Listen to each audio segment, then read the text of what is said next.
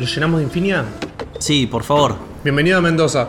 Gracias. No te explico las ganas que tenía de volver a mi provincia.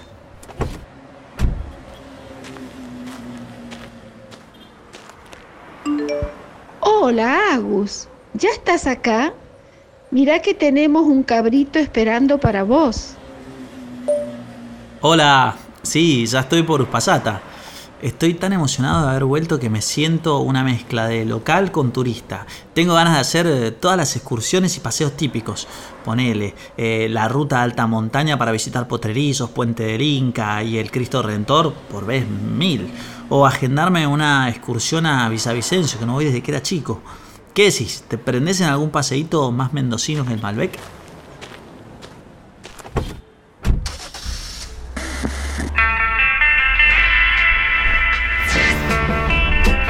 ¿Hay algo más lindo que salir a la ruta? Manejar durante horas, mirando cómo el paisaje se transforma.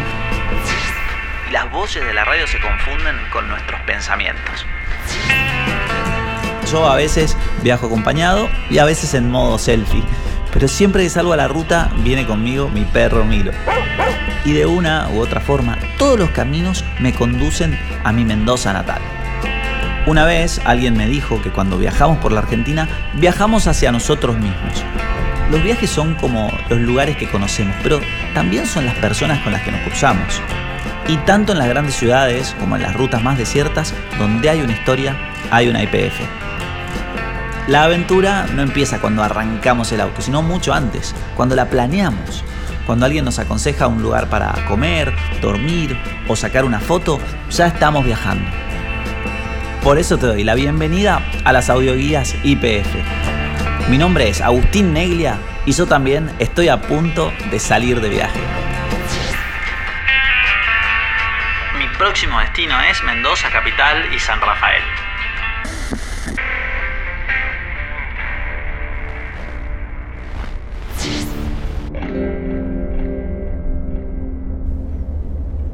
Siempre que vuelvo a Mendoza, ya sea después de un vuelo de dos horas o de un día entero de ruta, siento que algo se me acomoda adentro, un poco como si el oasis en medio del desierto de piedra al que los huarpes le dieron forma hace muchos siglos a este lugar, funcionara también como un refugio para mí, un lugar conocido y querido donde sé que estoy en casa.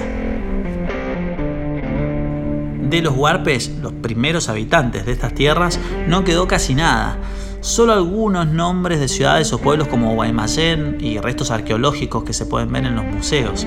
El terremoto de 1861 terminó de borrar sus huellas y también las de la ciudad colonial.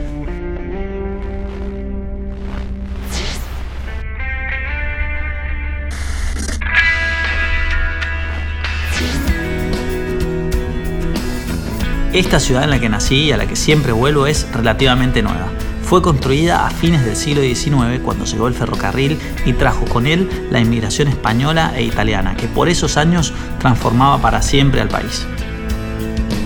Después de eso, Mendoza empezó a convertirse en lo que es hoy, cuando los viñateros europeos se asentaron en las mejores tierras y le pusieron su sello a lo que después serían los mejores vinos del país.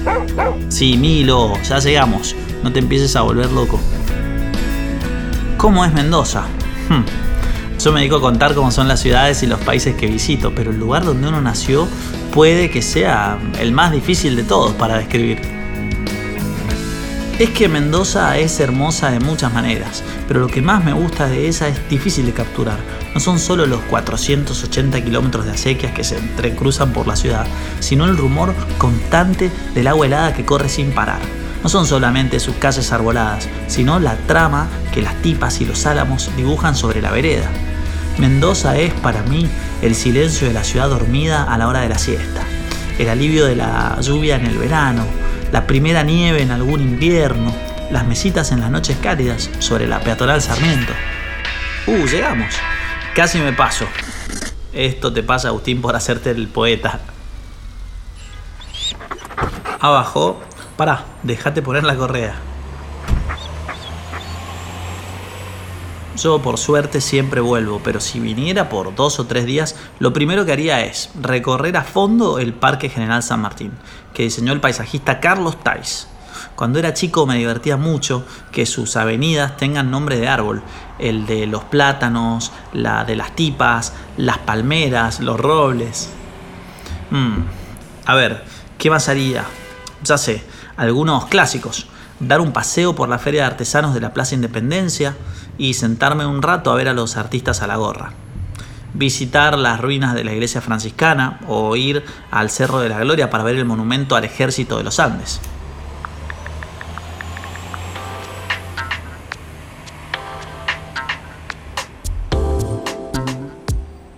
Y entre lo no tan clásico puede ser visitar la enoteca, porque siempre está bueno saber un poquito más sobre vinos. Después a la tarde, para mí, es obligado un heladito en lo de Dantes o Pelsa, sobre la calle de la Valle, o en la heladería de la familia Perín.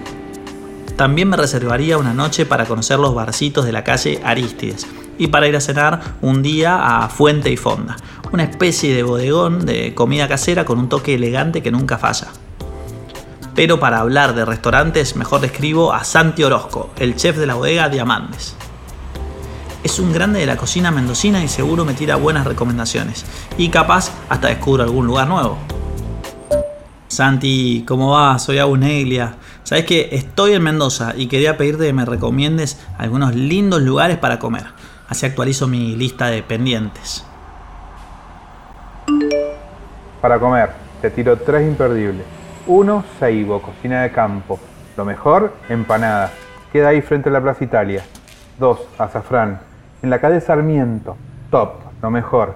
Tres, si te gusta la carne, tenés que ir a Abrazado el restaurante de la bodega Los Toneles. Ahí, dos minutos de la ciudad, nada. Uy, uy, pará, me olvidaba. Si querés probar la gastronomía clásica de mucha historia mendocina, Francesco, a dos pasos de la Plaza Independencia, no te puedes perder. es verdad, que no vengo hace un tiempito, pero tampoco para perderme. Grande, Santi, te mando un abrazo grande.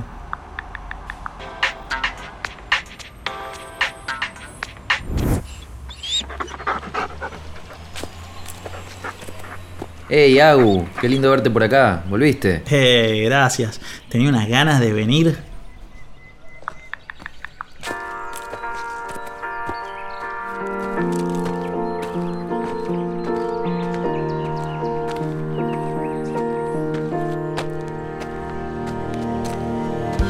De los lugares que conocí en mi vida, para mí ninguno es como esta placita principal de Chacras de Coria. Capaz que es porque crecí acá, andando en bici con mis amigos, babeando tardes enteras, o cuando iba a la escuela y no tenía nada que hacer. O porque tal vez la vi de todos los colores, naranja en otoño, verde en primavera y algunas veces hasta blanca en invierno. Ojo, es una plaza especial y a la vez parecida a muchas otras, con una feria de artesanos, puestitos de comida y una iglesia, Nuestra Señora del Perpetuo Socorro, el Padre Osvaldo, pero para mí es el corazón de Chacras y el lugar a donde siempre vuelvo. Obvio que Chacras es mucho más que su placita, aunque está al toque de Mendoza a menos de 15 kilómetros, la verdad es que venir acá es transportarse totalmente a otro clima, con sus casecitas arboladas, sus bodegas tradicionales, sus casitas típicas españolas. Pero bueno, la placita es mi lugar en el mundo, es el lugar que de alguna manera voy buscando en todos los lugares que visito. Hola, querido. Sí, estoy en Chacras. almorzar, eh, bueno, ahora estoy caminando. Che, hoy pasé por la IPF Express a cargar combustible. Eh, sí, esa nueva que abrieron acá. Súper rápido y novedoso todo. Mientras cargaba me pedí un café ahí en las pantallas táctiles y me lo llevé al salir. Dale, nos vemos en un rato entonces. Llevo un Malbec.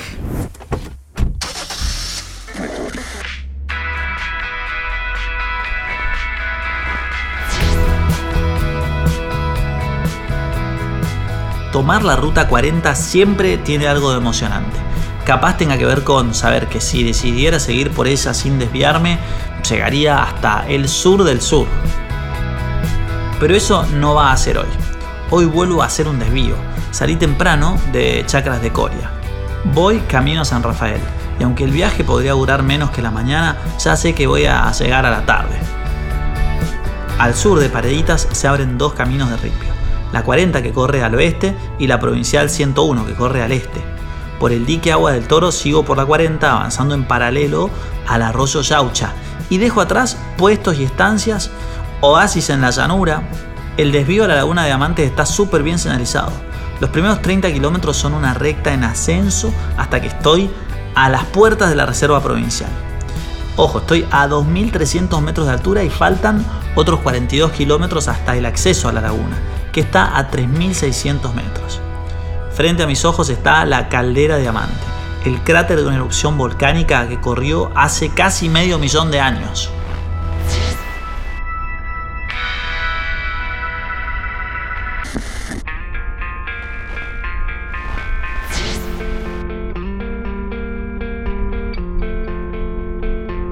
Retomo el camino hacia San Rafael de nuevo y avanzo por la 40 y engancho con la 143.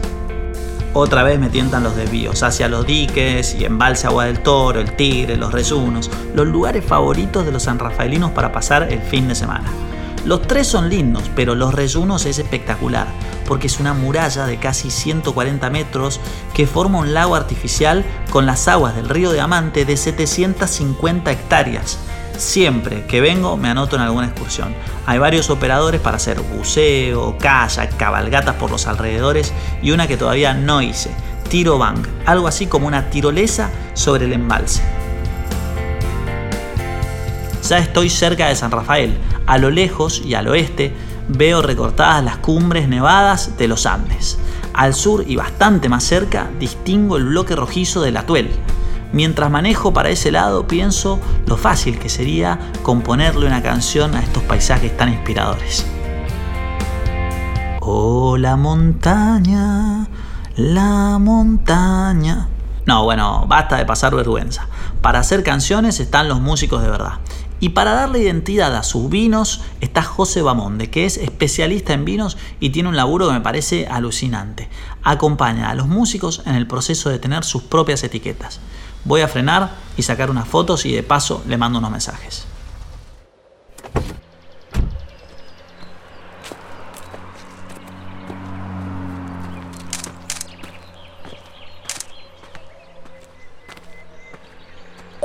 Hola José, ¿cómo va?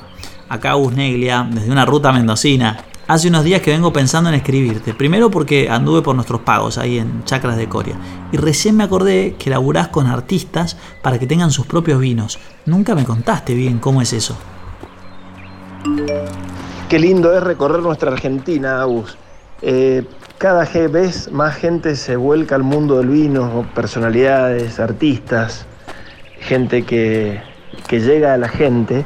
Y es porque el vino tiene esa ese mágico poder de llegar al corazón de las personas. Cada vino en sí, cada vino de un artista en sí, es una mágica posibilidad de traducir eh, su arte, la forma en la que se expresa, en los músicos particularmente, tienen, los vinos tienen cierta melodía, ciertos ritmos, ciertas afinaciones y es muy bonito cuando obviamente uno entiende que hacer un vino para Pedro Aznar, para mm, Juan Chivaleirón de los Pericos, para mi amigo Fernando Ruiz Díaz, para Felipe Staiti, para Coti, para tantos artistas que se han volcado a tener su vino, es traducir un poco su música, el espíritu de su música, el espíritu de sus mensajes dentro de una botella. Genial, José querido. Bueno, vuelvo a Chakras y te escribo para probar algunas de esas creaciones líquidas. Te mando un abrazo.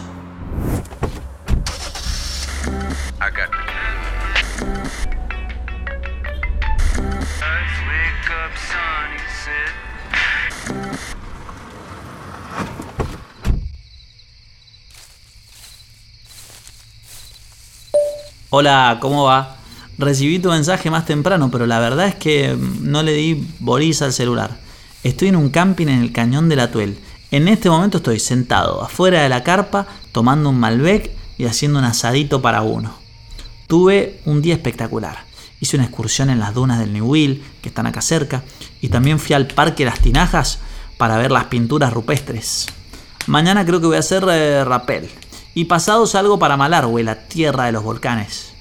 Che, sabés que acá tengo poca señal, así que andás a ver cuándo te llega este mensaje. Bueno, ahora sí, a poner la carne. A ver si se mandó el mensaje. Oh, no, no se mandó. Bueno, por suerte me bajé una playlist.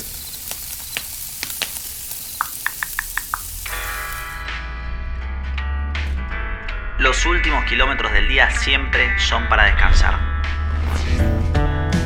Y como las luces de una ciudad que desaparece en el espejo retrovisor, aunque no la veamos, la ruta sigue estando ahí, esperándonos para el próximo viaje. Mi nombre es Agustín Neglia. Nos vemos en el próximo destino, en la próxima IPF.